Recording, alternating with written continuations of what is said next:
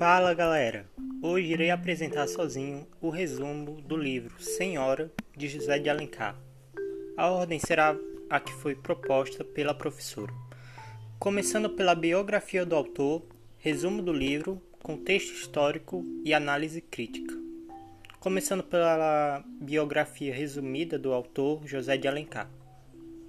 José de Alencar nasceu no ano de 1827 em Messejana, Fortaleza.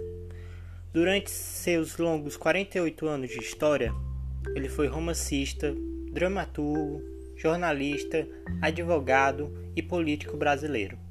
Mas entre todas essas, as suas principais profissões em que ele mais se destacou foi dramaturgo, romancista e político brasileiro. Como político, ele tinha uma corrente de pensamento que hoje poderíamos chamar de antiquada e errada. Seus pensamentos sobre a abolição da escravatura levaram a ele a pensar que aquilo não era algo errado. Como ele estava em um patamar político, conseguiu ter influência sobre essas coisas. Ele chamava a escravidão de um ato conservador que não deveria ser quebrado e que deveria continuar na sociedade, mesmo que hoje sabemos pela Constituição e pelo, pela moral que isso é algo errado. Essas suas falas são lembradas até o dia de hoje. Ele foi eleito deputado federal pelo Ceará e ministro da Justiça, porém não conseguiu ir para o Senado, sua maior ambição. Ele desistiu da política e ficou em seu principal objetivo de verdade, a escrita, a qual ele era apaixonado. Escreveu romances de indianistas, urbanos, regionais, históricos, além de obras teatrais, poesias, crônicas, romances, poemas de natureza lendária, escritos políticos. José de Alencar explorou em suas obras o movimento indianista, como por exemplo temos Guarani e Iracema. Na primeira geração romântica, naquele tempo, com teor nacionalista e dianista, José de Alencar exaltou diversos aspectos nacionais, entre eles a figura do índio como um herói brasileiro, um símbolo do nosso país e uma figura histórica indispensável pela nossa história. Em 1866, Machado de Assis elogiou fervorosamente a obra de Iracema, da forma que o autor se sentiu enobrecido. A admiração de Machado de Assis por José de Alencar era tanta que escolheu como patrono de sua cadeira na Academia Brasileira de Letras. Agora irei falar algumas de suas principais obras. Hum, as, vou falar só cinco, né? O Guarani, Iracema, Senhora, Cinco Minutos e Diva. Sobre sua primeira obra, é uma dessas cinco que é conhecida como Cinco Minutos. Mas a mais conhecida mesmo, que é lembrada até hoje, é Guarani, Iracema e Senhora. Ele morreu por tuberculose no Rio de Janeiro. Agora eu irei falar um pouco sobre o livro Iracema. Agora eu irei falar um pouco sobre o livro da Senhora. A história começa quando uma bela moça conhecida por Aurélia é cobiçada por vários homens durante um baile. No começo do livro é dito que a beleza dela era comparada a uma deusa dos bailes e também conhecida como musa dos poetas, escrevida pelo autor. Isso só no primeiro capítulo, quer dizer, na primeira página, por assim se dizer. E ao longo do livro é dita outras várias vezes em ações de homens para ter apenas uma dança com ela ou até mesmo uma conversa de um minuto sequer. Ela era dona de uma grande herança. Ela era rica, bonita e conhecida por todo o Rio de Janeiro. Passando-se alguns capítulos, nos é apresentado dois novos personagens.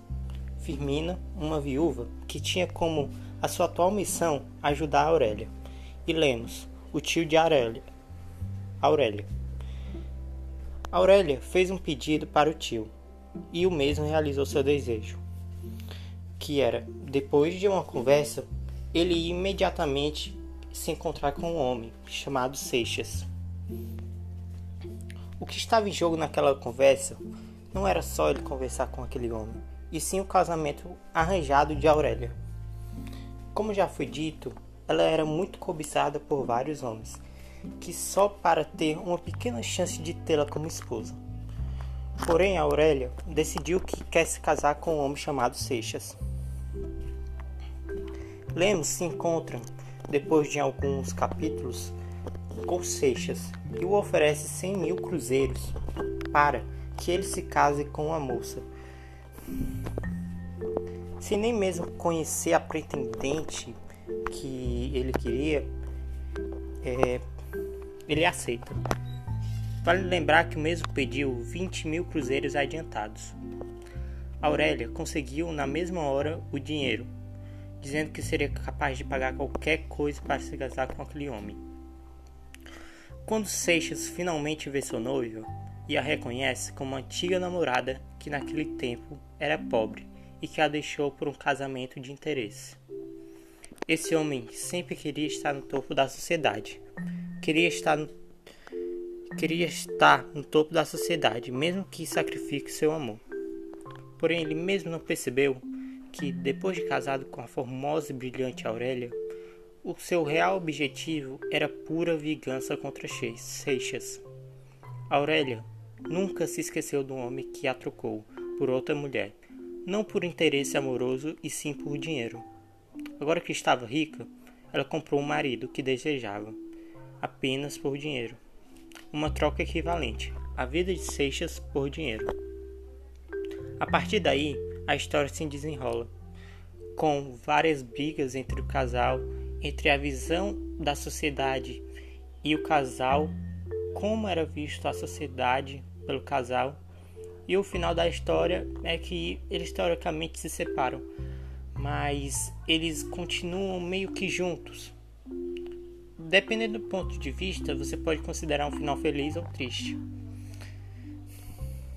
Hum, sobre o contexto histórico dito lá, o romance pertence à segunda metade do século XIX. Seu contexto histórico deve-se como uma crítica à sociedade da época que vivia em plenas aparências, principalmente a alta sociedade daquele tempo.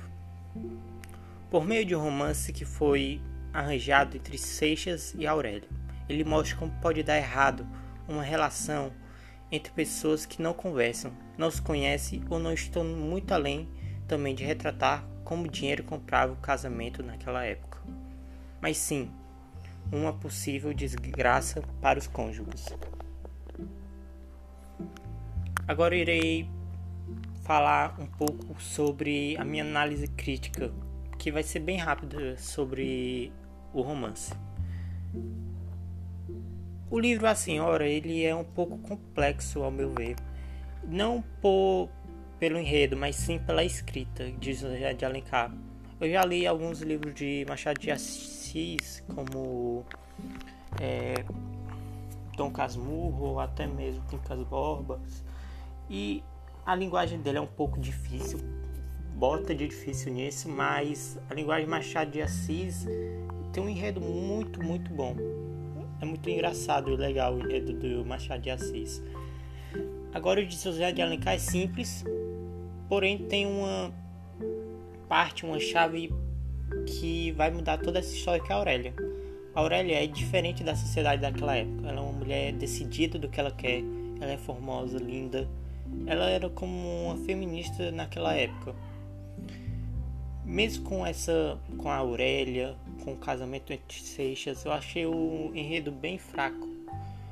Hoje em dia aquilo seria facilmente uma novela mexicana até uma brasileira, quem sabe. É só isso mesmo. Obrigado por assistir até aqui, ouvir até aqui, né?